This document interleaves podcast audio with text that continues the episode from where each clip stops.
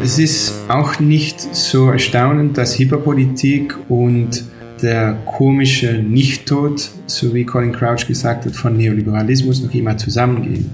Weil das Problem mit der Hyperpolitik ist, dass sie eigentlich die Empörung und die Resignation, die im Neoliberalismus so dominant geworden sind, schon anerkennt. Also dass es eine Hoffnung gibt, dass politisch sich was würde ändern, aber wo es einfach nicht die Institutionen gibt, um wirklich soziale Änderungen zu stimulieren. Aber ich glaube, es gibt genug Vorbilder, wo dauerhafte Mobilisation und Engagement sicher möglich sein. Das meint, dass die archimedische Orte, die man finden muss für so eine Renaissance von einer linken Zivilgesellschaft, dass es da sicher noch genug Möglichkeiten gibt. Ja, Leute, schön, dass ihr reinhört zu eurem Dissens-Podcast. Diese Woche geht es hier um das, was mein Gast Anton Jäger Hyperpolitik nennt. Mit Hyperpolitik beschreibt der belgische Historiker unsere Zeit extremer Politisierung, die sich aber kaum in politische Veränderungen übersetzt, vor allem für uns Linke. Woran liegt das und wie können wir wieder mehr Menschen für unsere Ideen gewinnen? Darüber spreche ich mit Anton Jäger hier im Podcast. Ich bin euer Host Lukas Andreka und ich wünsche euch viel Spaß mit Dissens.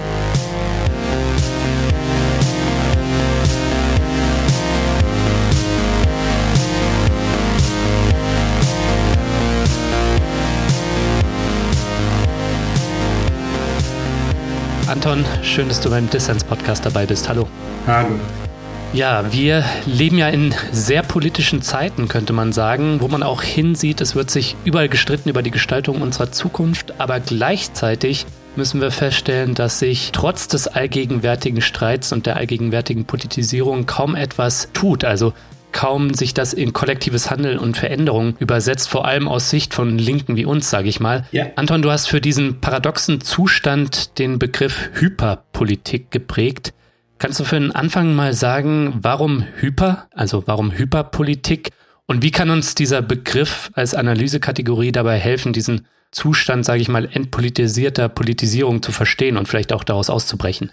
Ja, Hyperpolitik ist eigentlich kein ganz neuer Term. Also in der 90er Jahre hat Peter Sloterdijk schon einmal gebraucht, um ein bisschen über die Globalisierungslage zu reden. Aber Hyper natürlich, um anzugeben, dass es um eine extreme oder sehr starke Form von Politisierung geht. Also wenn wir zum Beispiel auch nach die Jahre 2010 und 2020 schauen, dann muss man nicht nur auf Twitter schauen, um zu sehen, dass es eigentlich sehr viele Proteste gibt und sehr viele Protestbewegungen. Es gibt sogar ein Buch von einem amerikanischen Journalist, Vincent Bevins, der eigentlich berechnet hat, dass in die Jahre 2010 fast niemals so viele Menschen in die Geschichte von der Menschheit protestiert haben. Mhm. Aber zu gleicher Zeit sehen wir natürlich auch eine Paradox, nämlich dass viele von die Protestbewegungen und die extreme Hyperpolitisierung, die wir sehen, haben zu Recht, aber auch zur linken Seite eigentlich nicht so viele Folgen. Und äh, Hyperpolitik versucht eigentlich als Konzept oder als Term ein bisschen die neue Situation zu erklären äh, durch eigentlich einen Vergleich zu machen mit nicht nur die Politisierung, aber auch die Institutionalisierung von der Gesellschaft. Und da kann man Hyperpolitik nur verstehen in Kontrast zu anderen politischen Formen, die wir aus dem 20. und 21. Jahrhundert kennen. Also es gibt äh, das Zeitalter von die Massenpolitik, die wirklich anfängt am Ende vom 19. Jahrhundert, könnte man sagen, zum Beispiel mit die Stiftung von die deutsche SPD.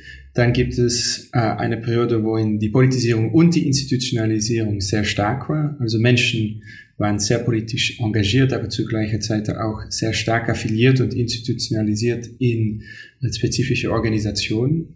Dann gibt es das Zeitalter von der Postpolitik, das wir stark assoziieren mit die 90er Jahre und die Jahre 2000. Also die Zeit von die Ende von die Geschichte. Und was wir dort eigentlich sehen, ist, dass die Politisierung oder die Proteste wirklich einen sehr starken Sprung nach unten machen, aber die Institutionalisierung fängt auch ähm, mit einer sehr langen Krise an. Mhm. Und im Jahre 2010 sehen wir eigentlich was Komisches in die zwei Linien oder die zwei Grafiken sozusagen. Wir sehen eigentlich, dass die Politisierung wieder nach oben steigt, also dass es ähm, ein sehr steile ähm, Steigung gibt von die Politisierungsphänomenen im Jahr 2010, aber die Institutionalisierung, die Anfang 80er und die 90er Jahre sehr äh, stark reduziert war, hat damit noch nicht aufgehört. Und das ist eigentlich eine Situation, die nicht viele Präzedente hat, ähm, in die Geschichte von die Moderne, also eine Situation, wo es sehr viel Politisierung gibt, aber wo die Deinstitutionalisierung nicht aufhört. Und Hyperpolitik ist damit ein bisschen ein neuen Term, der versucht eigentlich, um die Gegenwart zu analysieren, ohne anachronistisch Terme aus dem 20. Jahrhundert zu gebrauchen, die vielleicht nicht mehr so adäquat sind für was wir heute sehen. Mhm. Ja, wir wollen auch noch gleich ein bisschen detaillierter über diese ja, Sequenzierung, die du jetzt eben schon angedeutet hast, von äh, politischen Formen in der, ja, sage ich mal, 150 Jahre alten Demokratiegeschichte, vor allem westlicher Länder, darüber noch ein bisschen detaillierter sprechen und wie uns auch der Blick zurück helfen kann, den aktuellen hyperpolitischen Zustand zu analysieren. Was mich eingangs aber noch interessiert hätte, ne?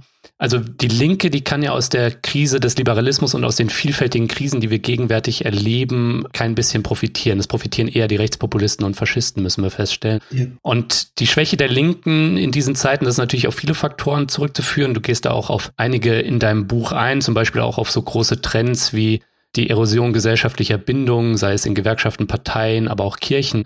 Ähm, und von der sind Linke mehr betroffen als Konservative und Rechte. Und natürlich muss man auch die Jahrzehnte der neoliberalen Ansprache irgendwie mit einkalkulieren, ja. so an die Vorstellung von Egofreiheit. Da können auch Rechte und Rechtspopulisten leichter anschließen. Das alles liegt nicht so in unserer Macht, aber was in unserer Macht liegt, ist, glaube ich, eine Vorstellung davon zu entwickeln, was es in diesen Zeiten braucht, um wieder zu organisieren, mehr Menschen und auch ähm, unsere Vorstellung von Veränderung zu institutionalisieren und auf Dauer zu stellen.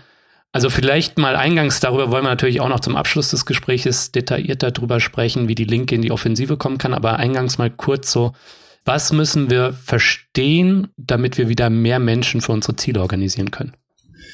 Es ist wirklich eine Geschichte von Ausstieg und Einstiegkosten, die wir heute bei Organisationen sehen. Also was sehr typisch ist äh, bei der gegenwärtigen Politik, ist eigentlich, dass auch bei der Politisierung und auch bei der Polarisierung, die wir sehen in der Gesellschaft, dass die Möglichkeit, um bei einer Organisation oder bei einer Assoziation sich dabei zu verfügen, ähm, sehr äh, kurzfristig und sehr leicht geworden ist. Also das sehen wir natürlich am deutlichsten am Internet, wo zum Beispiel bei einer Facebook-Gruppe oder einer Petition oder ein Twitter-Storm teilnehmen ist ziemlich leicht geworden. Und dann ähm, dort auch weggehen äh, ist auch ziemlich ähm, ist nicht gratis, aber ist natürlich auch gar nicht so schwierig geworden, wie es im 20. Jahrhundert fast unmöglich gewesen sein, um zum Beispiel bei einer Partei oder einer Kirche wegzu, äh, wegzugehen.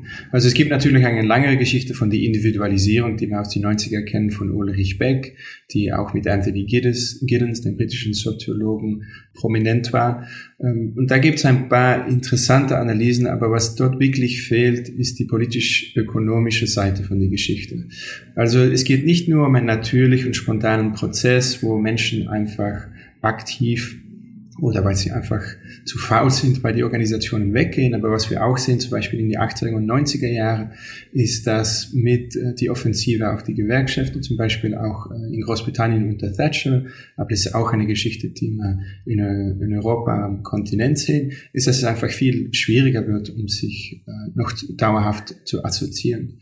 Also es geht nicht über nochmals eine spontane Entwicklung, wie Ulrich Beck gesagt wo zum Beispiel auf einmal die spätmoderne voll mit proletarisierte und individualisierte Individuen ist, aber wo es einfach auch politisch sehr viele Restriktionen und viel schwieriger wird, um sich noch zu organisieren. Mhm. Was wir eigentlich in den Jahren 2010 gesehen haben, ist, dass auch zur linken Seite es eine sehr optimistisches Gefühl gehabt hat, ob das Internet die Assoziationsfrage jetzt kann lösen. Also das Internet und digitale Formen von Demokratie, und wir haben das auch deutlich gesehen bei die linkspopulistischen Parteien im Jahre 2010, ist, dass ähm, digitale Formen von Organisierung eigentlich eine schnelle und ziemlich billige Form von Mobilisierung bieten, die davor eigentlich nicht befüglich war. Und was wir natürlich gesehen haben am Ende von äh, das populistische Dezennium in 2020 und sicher am Anfang von Jahre 2020 ist, dass die digitale Partei auf rechts einfach leichter oder effizienter ist dann zur linken Seite.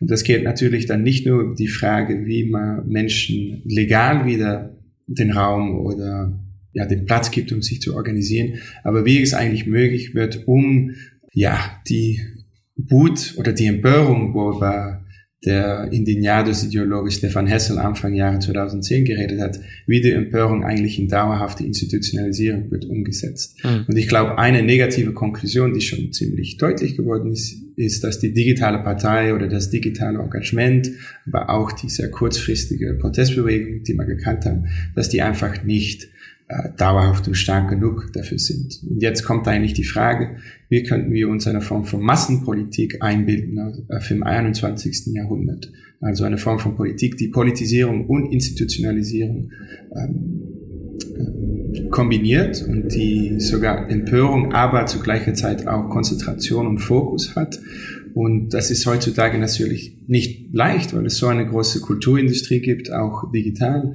Aber ich glaube nicht, es, es, es würde unmöglich sein. Es gibt sicher ein paar Vorbilder in Europa, die wir heutzutage können besprechen, wo man sieht, dass massenpolitische Formen auch im 21. Jahrhundert sich noch äh, neu lassen artikulieren, sozusagen. Hm. Ja, lass uns dann nachher noch detaillierter darüber sprechen, wie eine Massenpolitik im 21. Jahrhundert, wie du das nennst, aussehen könnte. Oder man könnte auch sagen, eine neue Klassenpolitik. Das berührt ja auch die Frage über die Form von Parteien, Gewerkschaften und Bewegungen sowie das Verhältnis untereinander. Also eigentlich auch eine alte Debatte über Möglichkeiten und Grenzen bestimmter Politikformen für eine befreite Gesellschaft. Und da sieht eine zeitgemäße Massenpolitik dann auch im Idealfall ja weniger autoritär und weniger hierarchisch aus, wie wir das irgendwie bei der klassischen Massenpolitik auch hatten. Ne? Und da gibt es ja auch heute viel mehr Möglichkeiten, sich demokratischer zu organisieren, basisdemokratischer. Aber weil du gerade schon, Anton, äh, über digitales Engagement und die geringen Kosten, die damit verbunden sind, gesprochen hast, ähm, und aber auch die Folgenlosigkeit, die oft damit verbunden ist. Mal provokant gefragt, siehst du gerade in unserer Generation, dass zu viele Leute zu faul sind, die Mühen der Organisation zu gehen, dass sie zum Beispiel gerne ihr Profilbild anpassen ähm, oder sich in den sozialen Medien äh, als zur richtigen Seite zugehörig zeigen, aber dass sie sich nicht genug in dauerhaften Organisationen engagieren? Ich glaube, es hat nicht so viel Sinn, um eigentlich persönlich Menschen zu kulpabilisieren oder ihr die Schuld zu geben, von was passiert. Es gibt natürlich Menschen, die sehr selbstbewusst enthusiast hyperpolitisch sein und die einfach kein institutionelles Engagement äh, wollen. Und ich glaube, was man einfach sieht, ist, dass es eine Kulturindustrie gibt und eine Ableitungsindustrie, sollte ich fast sagen, und zugleich Zeit eine klassische Parteidemokratie, die nicht zur linker Seite oder zu extrem linker Seite, aber auch zu rechter und ins Zentrum einfach eine sehr, sehr lange historische Krise untergeht. Und dass es die Linke es einfach sehr schwierig findet, um nachzudenken, welche organisatorische Modelle dann noch plausibel würden sein. Und natürlich die Frage mit dem Autoritarismus von den Organisationen können wir später auch besprechen. Aber es gibt wirklich einen Unterschied zwischen die Frage, ob Autoritarismus, Hierarchie und Vertretung und Repräsentation, ob man äh, eine Äquivalenz zwischen die vier Konzepte kann installieren. Und das finde ich einfach sehr gefährlich. Äh, weil was wir sehr deutlich gesehen haben, die Jahre 2010, auch mit den Protestbewegungen, ist auch zu rechter Seite, aber man protestiert einfach in einer Gesellschaft, wo Vertretung nicht nur eine politische Möglichkeit ist, aber ein soziales Faktum. Wir leben in einer Gesellschaft, wo es Abstraktionsmechanismen und äh, Vertretungsmechanismen gibt, die einfach so im Alltag äh, eingebürgert sind, dass es fast unmöglich wird oder dass man auch wenn man versucht, eine Politik ohne Vertretung zu machen, dass man immer noch Vertretung macht. Mhm. Das sieht man auch am deutlichsten zum Beispiel mit die Fünf-Sternen-Bewegung in Italien oder die Cinque Stelle, dass es eine Bewegung gab, die eigentlich Nein gesagt hat gegen all die klassischen Formen von politischer Vertretung, die sie mit die Partikratie, so wie es heißt, assoziiert haben, aber die zu gleicher Zeit natürlich ihre eigene Form von monistischer oder eindeutiger Vertretung noch immer gemacht haben. Also die Frage ist immer, nach die Strukturlosigkeit von, von Organisationen. Nicht machen wir Vertretung oder nicht, aber was für Vertretung ist eigentlich nötig, wenn man Politik macht äh, in, in moderner Zeiten. Mhm. Lass uns gern nachher dann noch drüber sprechen. Ich würde jetzt gern nochmal auf deine Zeitdiagnose oder vor allem auch ja deine umfassende Chronologie politischer Form der letzten 150 Jahre zu sprechen kommen, denn Genau das nimmst du vor in deinem Buch Hyperpolitik. Ja. Da schaust du, wie dieser aktuelle Zustand extremer Politisierung ohne politische Folgen ja wieder entstanden ist, vor dem Hintergrund ja langfristiger gesellschaftlicher Entwicklungen auch.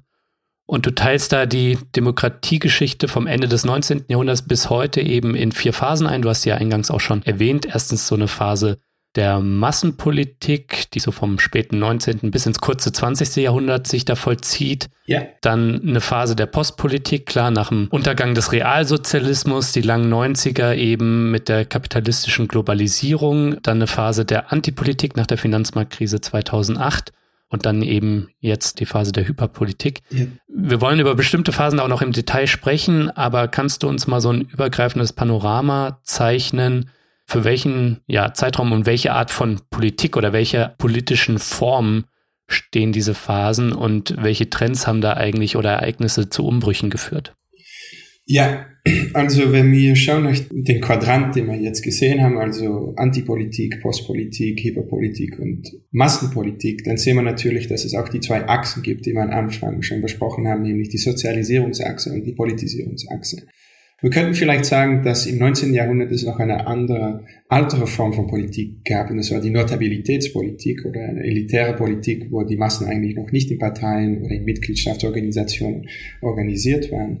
Und dann Anfang 19. Jahrhundert ähm, sicher an die sozialistische oder sozialdemokratische Seite und dann auch natürlich als Reaktion auf diese sozialistische Organisation zur rechten Seite gibt es eigentlich die ähm, Auftritt von die Massenpolitik, wo Sozialisierung und Politisierung eigentlich ähm, sehr prominent in die Gesellschaft äh, eintreten. Und wir haben mhm. dann vielleicht eine Subsequenz, die man noch können äh, skizzen, zum Beispiel die Idee, dass es eine wilde Phase gibt von die Massenpolitik, die vielleicht von Anfang 20. Jahrhundert bis in die 40er, 50er dauert. Dann gibt es eine bisschen ruhigere oder lass mal sagen organisiertere Form von Massenpolitik, die äh, in die Nachkriegszeit natürlich mit äh, dem Boom sozusagen auch sehr prominent wird. Und dann gibt es die Postpolitik, die sich schon in die 60er, 70er äh, andient und die dann fast in die 90er und Jahre 2000 hegemonisch wird. Mhm. Man kann die politische Formen nicht reduzieren auf politisch-ökonomische oder wirtschaftliche Koordinaten, die dahinter stehen, aber sie haben da schon viel mit zu tun. Also ist natürlich sehr deutlich zum Beispiel, dass ähm, die Ära von die Massenpolitik, die wir auch zum Beispiel von die SPD oder von ähm, anderen Parteien kennen, dass die viel mit der Industriemoderne zu tun hat weil es natürlich einen natürlichen Vergleich gibt zwischen zum Beispiel die Hierarchie oder die Organisierungsformen, die man in einer Fabrik findet, was auch sehr deutlich eine Form von Disziplin und ähm, ja sehr kohärente, kooperative Form von Arbeit gibt, die dann natürlich auch eine sichere Parteiform stimulieren. Und dann könnten wir natürlich auch sagen, dass die Postpolitik, die in die 80er und 90er Jahre dominant wird, viel mit der Deindustrialisierung zu tun hat. Also die Postpolitik ist wirklich ein Zeitalter, wo Kredit und nicht äh, Lohn zum Beispiel das, äh, die wichtigste Form von materieller Sicherheit würden für viele Menschen. Aber natürlich Kreditpolitik oder sehr niedrige Zinsen haben natürlich als Effekt ein atomisierendes Effekt und sie haben natürlich nicht die gleiche kollektive Dimension, die wir nochmal wie die Industriemoderne gesehen haben. Die Postpolitik ist die Politik vom Ende von der Industriegesellschaft, wie ähm, andere Soziologen schon auch gesagt haben. Mhm. Und die Antipolitik in den Jahren 2010 ist natürlich auch ein Produkt von die lange Desorganisation oder die Deindustrialisierung, wo wir mal geredet haben, aber natürlich in einem Moment, wo die politische ökonomische Koordinate oder die wirtschaftliche Basis für die Postpolitik einfach nicht mehr befüglich ist. Also man sieht das sehr deutlich, dass es eine Kontraktion gibt und eine Wirtschaftskrise, die auch in Europa sehr chaotische Effekte hat. Und das meint also, dass Menschen nicht mehr die Organisationen haben, um sich äh, politisch vertreten zu lassen, aber wo sie zu gleicher Zeit ähm, sehr frustriert und sehr empört sind, weil ähm, die morelle Ökonomie, so wie man sagt auf Englisch, vom Neoliberalismus einfach nicht mehr marschiert.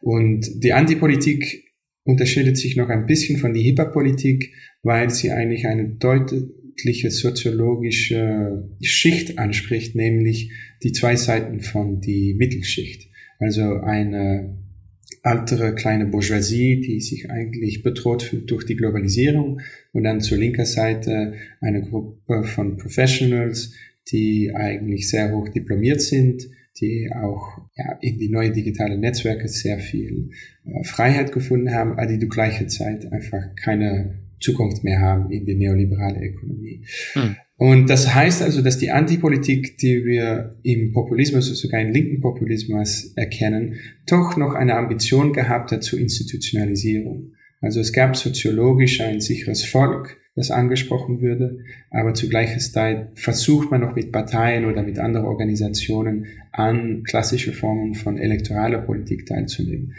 Was spezifisch ist an die Hipperpolitik, ist, dass sie eigentlich nicht einmal soziologisch die Referenzen noch hat.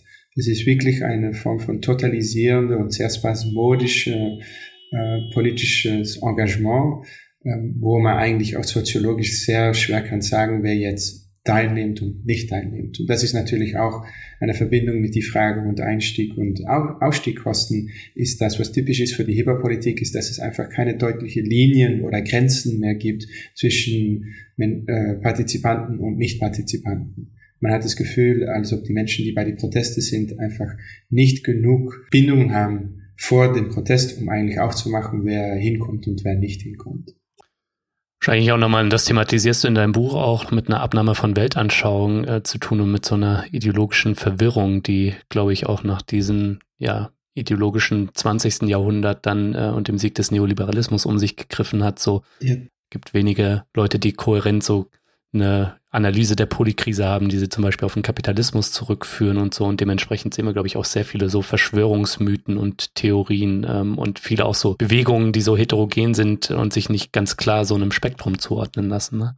Aber was mich noch interessiert hätte, ist, lässt sich das einen eigentlich so klar sequenzieren? Also wenn wir doch um uns schauen, dann sehen wir halt einen Neoliberalismus, der in der Legitimationskrise steckt, aber der bis auf wenn mal Krise ist und der Staat dann so antizyklisch Keynesianismus macht, dann durch Institutionen halt äh, fest die Wirtschaft und unsere Arbeit im Griff hält. Ja. Also läuft das nicht vielleicht Gefahr, so dieses überdauern neoliberale Macht dann auch so ein bisschen zu verschleiern oder wie würdest du das fassen?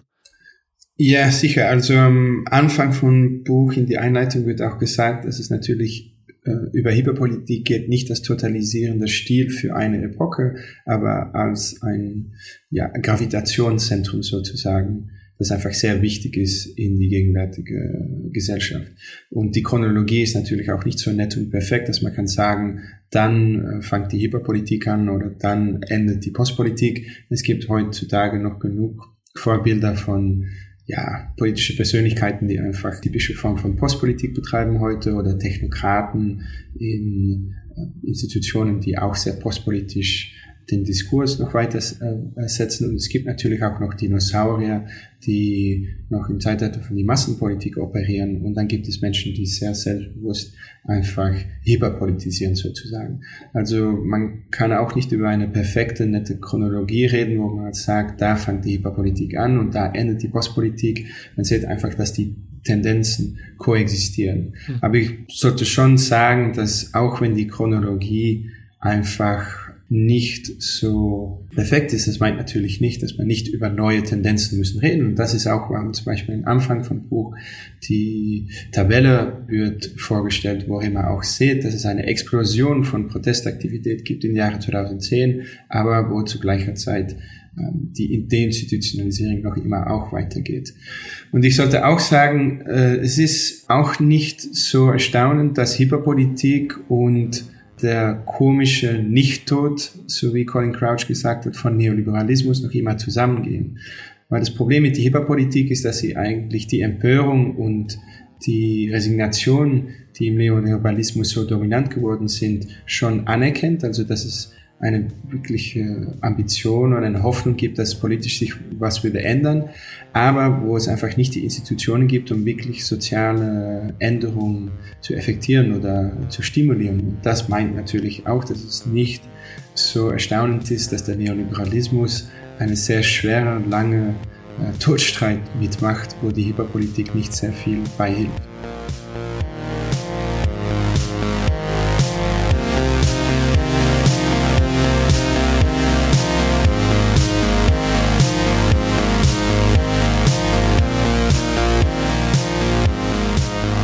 Ja, ihr Lieben, ich möchte die kurze Pause hier nutzen für zwei wichtige Messages für meine Fördermitglieder. Erstens bin ich endlich dazu gekommen, nach Monaten mal wieder die Verlosung abzuhalten. Und ihr findet in den Show Notes tatsächlich alle Verlosungsgewinner bis zurück zur Folge 214. Also es liegt eine ganze Weile zurück. Bitte seht mir das nach. Ich komme gerade nur alle halbe Jahr dazu, das äh, ja zu machen und dann auch rauszuschicken. Aber alle VerlosungsgewinnerInnen können sich freuen und da gehen bald die Geschenke raus. Die andere Sache betrifft alle AgitatorInnen und Apparatschicks, die im letzten halben Jahr dazugekommen sind. Die warten sicher schon auf ihren Dissensbeutel. Ne? Das ist ja das Goodie, was es gibt für diese Fördermitgliedschaften. Und hier ist es ganz ähnlich. Ähm, ich komme gerade nur alle halbe Jahr dazu, das rauszuschicken. Und jetzt habe ich noch mit Erschrecken festgestellt, dass ich gar keine Taschen mehr im Keller liegen habe. Musste da jetzt erstmal welche nachordern. Die kommen aber Anfang Dezember. Das hat mir meine Druckerei versprochen. Und dann mache ich das noch vor Weihnachten fertig. Ihr bekommt es also noch in diesem Jahr und könnt euch darauf dann freuen. Ähm, auch hierfür sorry und danke für eure Geduld. Ja, und natürlich braucht der Distance Podcast auch immer wieder neue Fördermitglieder und meine Langsamkeit äh, in Bezug auf die Post soll euch nicht abhalten, mitzumachen. Also wenn euch der Distance Podcast gefällt oder auch das, was die Was Tun Crew auf meiner Plattform macht, ne, Inken und Valentin, dann macht doch mit, schließt eine Fördermitgliedschaft ab, geht schon ab 3 Euro im Monat. Und so helft ihr dabei, dass wir guten Content kostenlos, werbefrei und unabhängig für alle da draußen senden können. Als Fördermitglied tust du nicht nur etwas Gutes, nein, es winken eben auch Goodies, wenn ich sie denn dann mal rausschicke. Und du nimmst auch an meinen Verlosungen teil, wenn ich die dann auch rausschicke. Dieses Mal gibt es das Buch von Anton Jäger zu gewinnen, Hyperpolitik. Ne? Alle Infos dazu und wie du uns supporten kannst, gibt es in den Show Notes und auf dissenspodcast.de.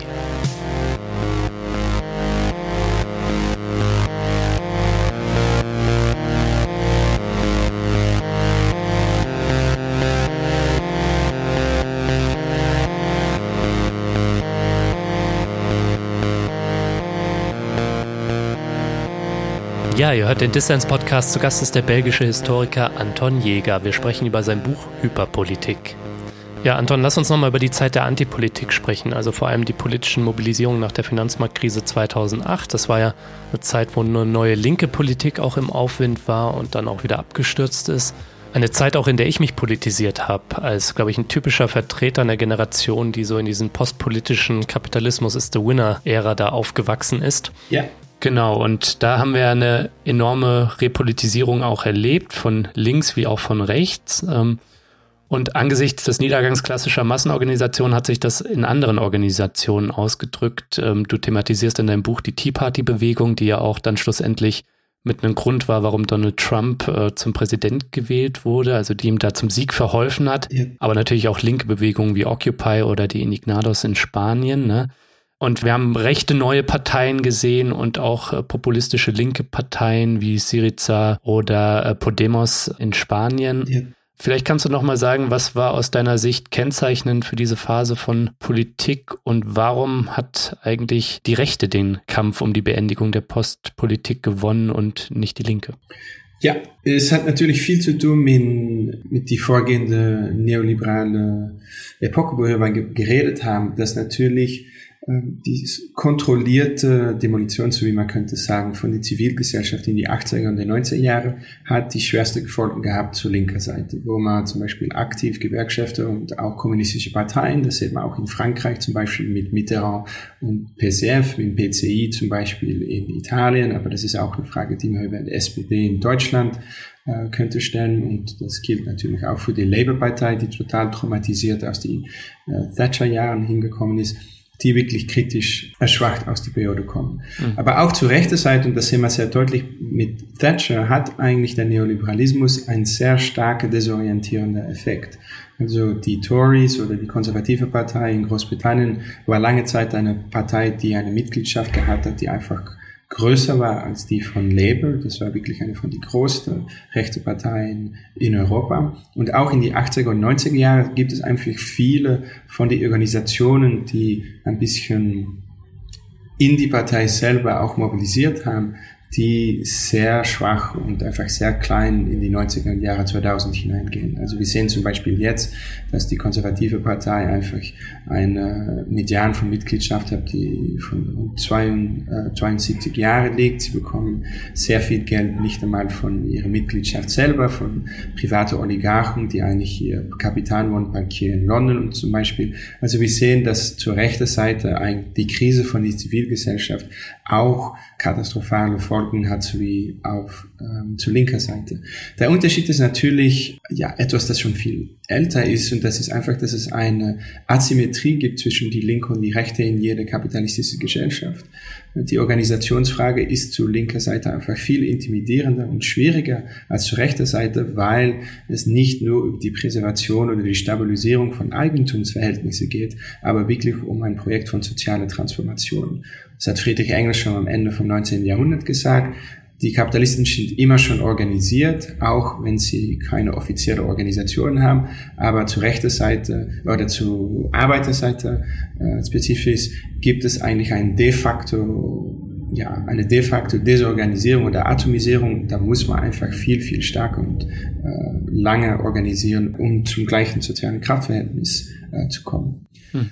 Und was wir eigentlich sehen im Jahre 2010 beim linken Populismus ist, dass man eigentlich versucht, um auf der Basis von die sehr knappe und sehr schwache Zivilgesellschaft, die aus den Jahren 90er Jahre 2000 kommt, also die linke Organisation, die es noch gibt, die Gewerkschaften, die es noch gibt, und dann auch die Protestbewegung, die wir aus die Welle von 2008, 2009 und 2010 sehen, also auch vom arabischen Frühling dass man daraus versucht, eine politische Collage zu machen, die man auch elektoral kann einsetzen. Also es geht um eine Frage, wie kann man Mobilisierung für ein Zeitalter von Demobilisierung. Das sieht man sehr deutlich bei Podemos und bei Syriza, auch bei Jean-Luc Mélenchon.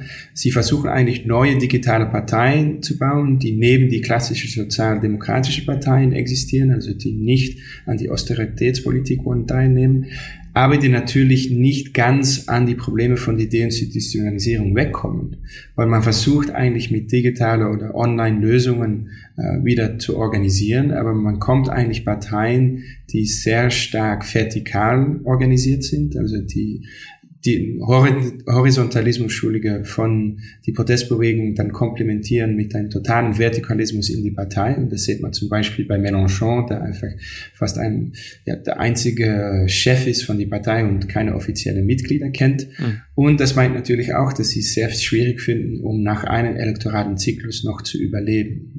Und was wir sicher bei Syriza und auch bei Corbyn gesehen haben, ist, dass wenn man einfach nicht die starke Infrastruktur in die Zivilgesellschaft hat, um nicht nur elektoral, aber auch sozial einen Kampf mit dem Kapital anzugehen, dass es dann einfach sehr schwierig ist. Man kann einfach nicht mit, ein, mit einer Schwärme, so wie man sagt, oder mit einer sehr locker organisierte Collage kann man einfach nicht die soziale Kraft von Kapital wirklich bedrohen. Ja, Syriza, Podemos und der linke Flügel von Labour, die sind alle heute nur noch ein Schatten ihrer selbst. Und in den hyperpolitischen Zeiten müssen wir feststellen, wo es ja weiterhin diesen Unmut gegen das System gibt, ja, da schafft es die Linke gegenwärtig noch nicht, diesen Unmut auch in ein neues Projekt zu formen. Ja, wir können die Politisierung nicht zu unseren Gunsten nutzen, während die Rechte Erfolge feiert und wir so eine Mischung aus Neoliberalismus und Nationalismus sehen. Anton, wenn wir mal auf politische Form und Organisierung von linker Seite schauen, was ist denn aus deiner Sicht kennzeichnend für linke Mobilisierung in diesen hyperpolitischen Zeiten? Wo sind da vielleicht auch Schwächen? Ja, für die Hyperpolitik, so wie gesagt, gibt es einfach ein viel schwieriges Verhältnis zur Vertretung. Also was wir sehen bei Mélenchon und auch bei Bernie und Corbyn, könnte man auch sagen bei Podemos, ist, dass es doch noch einen Versuch gibt, um zu institutionalisieren, wenn zu gleicher Zeit die digitale oder die sehr vertikale Form von die Partei das auch manchmal ein bisschen schwierig macht. Also äh, La France Insoumise, also die Partei von oder die Parteibewegung eher von Mélenchon ist natürlich nicht der typische PCF oder die Kommunist, äh, die Kommunistische Partei von Frankreich, die wirklich eine Gegengesellschaft oder eine Gegenoffentlichkeit äh, dargestellt hat in die französische äh, Gesellschaft. Und was wir eigentlich sehen bei der Hyperpolitik ist, dass es nicht mal die Vertretung oder die Institutionalisierungsfrage gibt, aber dass man viel mehr so spasmodisch und kurzfristige Protestbewegungen gibt, die dann sehr schnell nach einer prärevolutionären oder sehr chaotischen sehr manchmal impressionante Mobilisierung leiten, aber die sich einfach nicht kristallisieren in dauerhafte Organisation. Und ein typisches Vorbild zum Beispiel ist die große Protestbewegung, eigentlich die größte Protestbewegung in die amerikanische Geschichte, die Black Lives Matter Proteste, die wir im Sommer von 2020 gesehen haben. Aber ich glaube, wir könnten äh, ja ähnliche Sachen sagen über Fridays for Future oder, oder Extinction Rebellion, aber auch zu rechter Seite zum Beispiel die, Sick, äh, die January 6 Riots, die Querfrontbewegung gegen Covid zum Beispiel sind alles typische Vorbilder von politische Bewegungen und zum Beispiel auch die Gilets jaunes, die schon ein bisschen früher gekommen sind, sind typische Vorbilder von, ähm, also für mich hyperpolitische Bewegungen, die nicht einmal versuchen, um die antipolitische Problematik von die Vertretung und die Institutionalisierung anzugreifen, aber die eigentlich nur arbeiten auf äh, kurzfristige Formen von äh, Agitation und Mobilisierung und die danach ähm, auch gleich wieder weg sind. das haben wir natürlich gesehen, sehr explizit im Fall von BLM in 2020, wo 25 bis 20 Millionen Amerikaner die Straßen aufgegangen sind im Sommer, wo gefragt ist, dass es eine Endfinanzierung gibt von vielen Polizeidepartemente, dass der sogenannte Carceral State oder der Gefängnisstaat, dass der auch dekonstruiert und kritisiert würde aber dass ein Jahr später einfach sehr wenig von der Bewegung noch übergeblieben ist, ähm, nur ein paar Slogans vielleicht und wo eigentlich am Mehrteil von die Polizeidepartemente eigentlich ihr Geld wieder zurückbekommen haben, nach dass es wieder eine Kriminalitätswelle wieder gegeben haben, äh, nach Covid zum Beispiel. Und das für mich sind wirklich typische Vorbilder von eine Form von politischer Mobilisation, die man auch nicht so leicht kann vergleichen mit die Tea Party oder mit Mélenchon oder mit Bernie, weil sie einfach, ja, sich viel spontaner und noch kurzfristiger mobilisieren, ohne dass es danach noch die Frage gibt, gibt es jetzt eine Teilnahme an einer Wahl, gibt es jetzt eine Ambition, um zum Beispiel eine Reform zu fragen, und das ist wirklich ein großer Unterschied mit die Postpolitik natürlich, aber auch mit die Antipolitik und sicher auch mit die Massenpolitik. Mhm. Jetzt kann man natürlich auch sagen, dass genau das eben der Charakter von Bewegungen ist, dass sie schneller und kurzfristiger in Zyklen mobilisieren. Aber wenn wir das mal als Zeitdiagnose so nehmen, dass wir es in unserer hyperpolitischen Zeit mit kurzfristigen Mobilisierungen zu tun haben, die oft auch wieder schnell verpuffen das hat natürlich etwas mit der individualistischen, atomisierten Gesellschaft und auch den Logiken der sozialen Medien zu tun. Wo siehst du denn dann Chancen für das, was du Massenpolitik im 21. Jahrhundert nennst? Ist das nicht müßig, danach zu suchen vielleicht? Oder gibt es da Beispiele aus deiner Sicht, die positiv sind? Also ich denke vielleicht an Deutsche Wohnen und Co. enteignen, was ja auch eine soziale Bewegung ist, aber die ganz klar auf ein dauerhaftes Organizing von der Massenbasis, ne, um das Thema Mieten, um das Thema Wohnen herum, ähm, ja, sich artikulieren ähm, und wo auch eine ja, ganz klare Institutionalisierung von den eigenen Werten in Form von neuen Eigentumsverhältnissen dann angestrebt wird.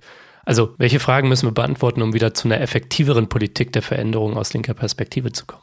Ähm, die Frage ist natürlich, so wie gesagt, dass es auch eine soziale oder wirtschaftliche Basis gab für die Massenpolitik, die jetzt viel schwieriger äh, ist. Also nicht nur die Industriemoderne ist ein bisschen vorbei, aber auch zum Beispiel die klassische Sozialdemokratie und der Sozialismus war wirklich gebaut auf eine Arbeiterklasse, die nicht nur wirtschaftlich, aber auch geografisch zusammengepresst war, in zum Beispiel spezifische Arbeiterviertel. Und das hat zum Beispiel Formen von Organisation auch viel leichter gemacht.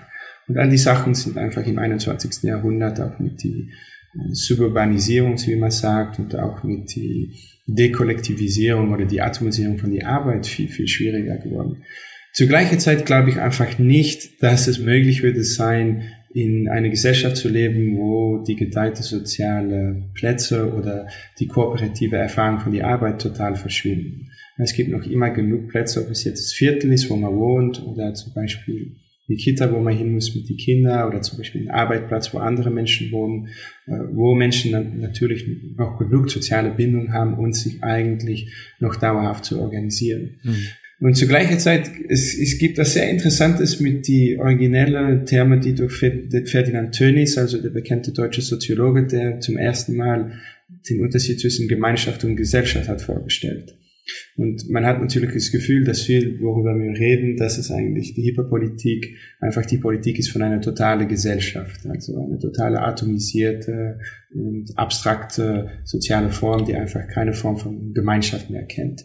Aber das ist einfach nicht wirklich, was Tönnies originell gemeint hat. Tönnies hat nicht gedacht, dass Gemeinschaft und Gesellschaft zwei historische Phasen waren und dass man könnte sagen, dass im 19. Jahrhundert, wo geschrieben hat, dass es einen Übergang gab von Gemeinschaft nach Gesellschaft. Das ist ein bisschen wahr, aber es ist nicht wirklich, was er sagt. Er hat gesagt, Gemeinschaft und Gesellschaft sind einfach zwei politische ähm, Optionen, das sind zwei politische Formen, woraus man wählen kann. Und zum Beispiel Max Weber selber hat auch gesagt, dass Vergesellschaftlichung und Vergemeinschaftlichung einfach auch politisch äh, ausgewählt sollten wollen. Und ich glaube, im 21. Jahrhundert ist es das Gleiche. Man muss nicht denken, als ob wir heute in einer Form von Gesellschaft leben, die so radikal atomisiert oder deinstitutionalisiert ist, dass es einfach unmöglich ist und dass man nach einer organischen oder fast traditionellen Gesellschaft zurück muss, um sich wieder zu organisieren. Mhm. Aber Tönnies und natürlich Weber haben auch explizit gesagt, es gibt noch Formen von Gemeinschaft auch in Gesellschaften. Also sie haben über politische Parteien geredet und sie haben über Gewerkschaften geredet, zu rechter und zur linker Seite. Und darum haben sie gesagt, es ist natürlich auch möglich, um auch in einer kapitalistischen Gesellschaft neue Gemeinschaften zu kreieren und sogar Gemeinschaften, die eigentlich vielleicht viel angenehmer und viel äh, freier waren als die Gemeinschaften, die man früher mit die Prämoderne assoziiert haben. Und ich glaube, das gilt auch noch im 21. Jahrhundert. Äh, man kann noch immer nachdenken, wie man politisch einfach die Konstruktion von Gemeinschaften heutzutage kann äh, organisieren, sozusagen. Aber das meint natürlich, dass man ein bisschen, äh, lass mal sagen, skeptischer oder vorsichtiger muss sein mit manchen Formen von Simulacren oder äh, Substitute für die Gemeinschaften, die es früher gegeben hat, aber die es jetzt nicht mehr gibt, zum Beispiel am Internet oder in die neue Protestbewegung, wo man eigentlich, glaube ich, äh, die Probleme von einer Gesellschaft versucht zu remedieren mit Lösungen, die eigentlich nicht dauerhafter und starke Bindungen konstruieren zwischen Menschen. Und ich glaube, dass damit äh, der Arbeitsplatz, aber auch das Viertel äh, und äh, die Plätze, wo ja, Menschen noch zusammen müssen arbeiten und kooperieren, dass es die immer wird geben.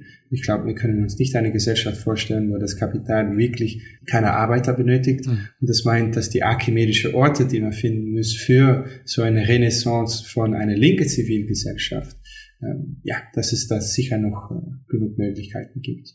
Und wir haben auch in die letzten zehn Jahre gesehen, dass Menschen versuchen, dort noch immer Sachen zu machen. Es ist einfach, dass die Alternative so stark geworden sind, dass man schwierig Zeit dafür findet, würde ich sagen.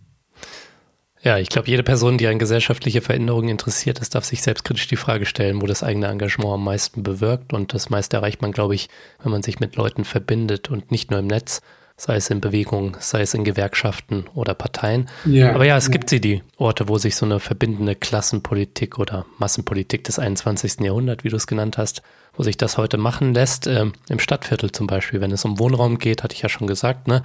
Da ist die Enteignungsbewegung in Berlin, glaube ich, sehr beispielhaft, weil sie unterschiedlichste Menschen in der sozialen Fabrik nach dem Viertel für eine gemeinsame Vision von Vergesellschaftung zusammenbringt. Und ja, das denke ich macht mir schon Hoffnung, dass auch in diesen hyperpolitischen Zeiten politische Gemeinschaften auf Dauer möglich sind. Yeah. Ähm, welches Potenzial siehst du da, Anton, und vielleicht auch an anderer Stelle? Ja, sicher, sicher. Es gibt zum Beispiel in Belgien ein Vorbild von die PTB oder die PVDA, also eine ziemlich klassische linke Partei, die aus den 70er und 80er Jahren gekommen ist und die sich eigentlich noch typisch massenpolitisch organisiert mit ähm, verschiedene Bezirke, die auch einen Nukleus von Militanten haben, die sehr äh, ja, weit, äh, weit zurückgehen und die zu gleicher Zeit natürlich sich auch ein bisschen digital engagieren, aber die dadurch keine exklusiv digitale Partei geworden sind, die jetzt natürlich ein sehr impressionantes Wachstum gesehen haben in die letzten drei Jahre, die auch nicht nur in Wallonien, aber auch in Flandern viel mehr äh, Erfolg erfahren. Und das hat natürlich viel damit zu tun, dass sie schon ein Band mit ähm, einem Arbeitsplatz behalten haben. Also sie sind sehr, ähm, ja, sie finden es sehr wichtig, dass sie auch zum Beispiel Arbeiter in äh, flämische und wallonische Industriekonzerne behalten. Und das meint natürlich, dass sie ein sehr konkretes archimedisches Ort gefunden haben, um ihre Partei zu konstruieren. Und auch mit die deutsche Enteignungsbewegung, worüber du geredet hast, da ist es natürlich sehr deutlich, dass das Viertel, dass es dann möglich ist, um noch ja, massenpolitische Organisationen zu äh, realisieren, wo man glaubt, dass sie einfach nicht mehr möglich würden sein. Aber ich glaube, es gibt genug Vorbilder, zum Beispiel mit die KPÖ auch in Österreich oder mit die PTB, PWDA in Belgien oder auch zum Beispiel Deutsch Wohnen, die angeben, dass es noch Modelle gibt, wo man sicher noch etwas machen kann. Wie das konkret aussieht, das hat sehr, das ist sehr kontextuell und sehr national.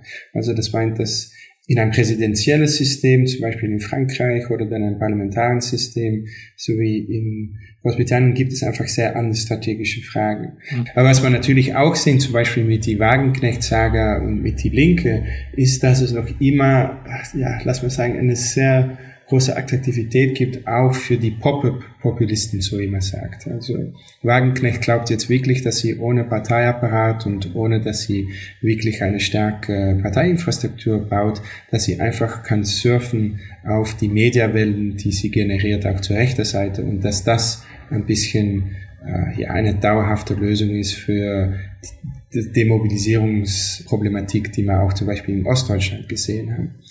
Also da sehen wir nochmals, dass es gibt maschenpolitische Möglichkeiten, aber die Attraktivität oder die Verleitung, um eigentlich was anderes zu machen, was antipolitisches oder was hyperpolitisches, ist einfach so groß, dass jemand wie Wagenknecht äh, auch einfach glaubt, ja, jetzt kann ich einfach angenehm eine persönlich gesteuerte digitale Partei bauen, um einfach auf Vogue abzugeben und wo man eigentlich sieht, ja, vielleicht wird es für ein Jahr oder für zwei Jahre dann ziemlich viel Welle machen, aber danach glaube ich nicht, dass das Experiment lang würde dauern. Ja, guter Punkt. Neben der Tatsache, dass äh, das Bündnis Sarah Wagenknecht inhaltlich natürlich sehr bedenklich ist, steht es auch organisatorisch auf wirklich dünnen Beinen. Ähm, ich denke auch, dass sich das nach einem anfänglichen Hype, der von ihrer Person und äh, zweifelsohne auch guten und großen Medienpräsenz getragen ist, dass sich das dann erledigen wird. Aber was denkst du, Anton? Ist es so eine populistische Eintagsfliege, wie es Aufstehen war? Ich kann natürlich nicht visionär sagen, was wird passieren, aber was wir sehr deutlich gesehen haben mit Aufstehen, Aufstehen und die andere Initiative ist, dass ohne, dass es wirklich eine Parteiinfrastruktur gibt und es gibt nur eine Mailingliste zum Beispiel, also ein paar Menschen, die angeschrieben können würden und die dann sich vielleicht identifizieren mit äh, die Bewegung oder die Parteibewegung. Und wenn man auch natürlich versucht, um die ganze Bewegung rund um die Persönlichkeit von einer Politikerin zu bauen, das hat einfach enorme, ja, das hat ein enormes Risiko, das wir auch in andere Bewegungen gesehen haben. Also der Corbynismus without Corbyn hat einfach sehr wenig vorgestellt zum Beispiel. Nur zum Ausblick, denn die Zeit ist leider schon zu Ende, Anton. Ähm, was glaubst du eigentlich, was für eine Phase oder was sind Szenarien, was auf die Phase der Hyperpolitik folgen könnte? Und das hängt natürlich maßgeblich auch davon ab, ob zum Beispiel die Linke erfolgreich sein wird oder nicht. Aber was sind da mögliche Zukünfte?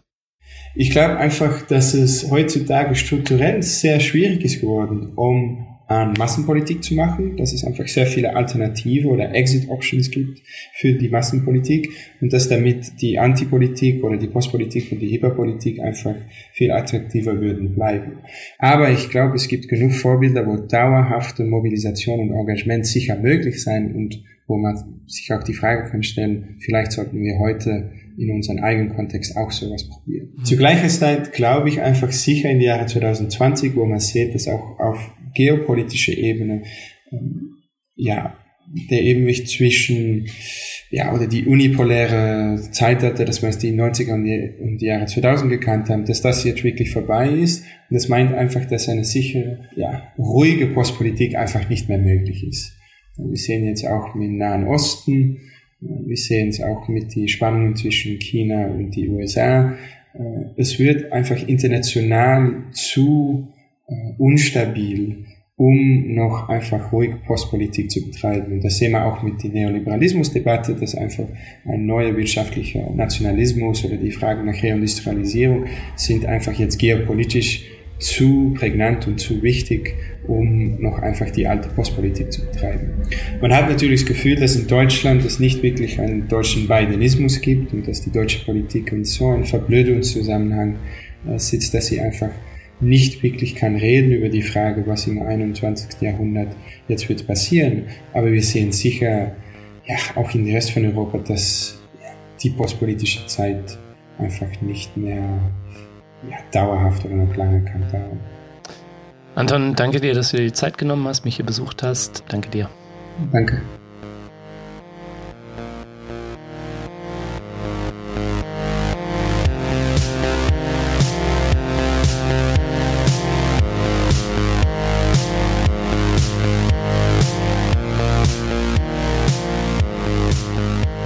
Leute, das war der Dissens-Podcast für diese Woche. Schön, dass ihr alle dabei wart. Mein Gast war der belgische Historiker Anton Jäger. Wenn ihr euch für ihn oder sein Buch Hyperpolitik interessiert, dann schaut mal in die Shownotes, da habe ich entsprechende Infos verlinkt. Und vergesst nicht, damit ich Dissens weiterhin für alle da draußen kostenlos machen kann, bin ich auf euren Support angewiesen. Erzählt möglichst vielen Leuten von diesem Podcast hier, hinterlasst positive Bewertungen auf den Plattformen und wenn ihr könnt, dann werdet doch Fördermitglied. Alles klar, das war's dann noch von mir soweit. Bleibt nur noch zu sagen, danke euch fürs Zuhören und bis zum nächsten Mal.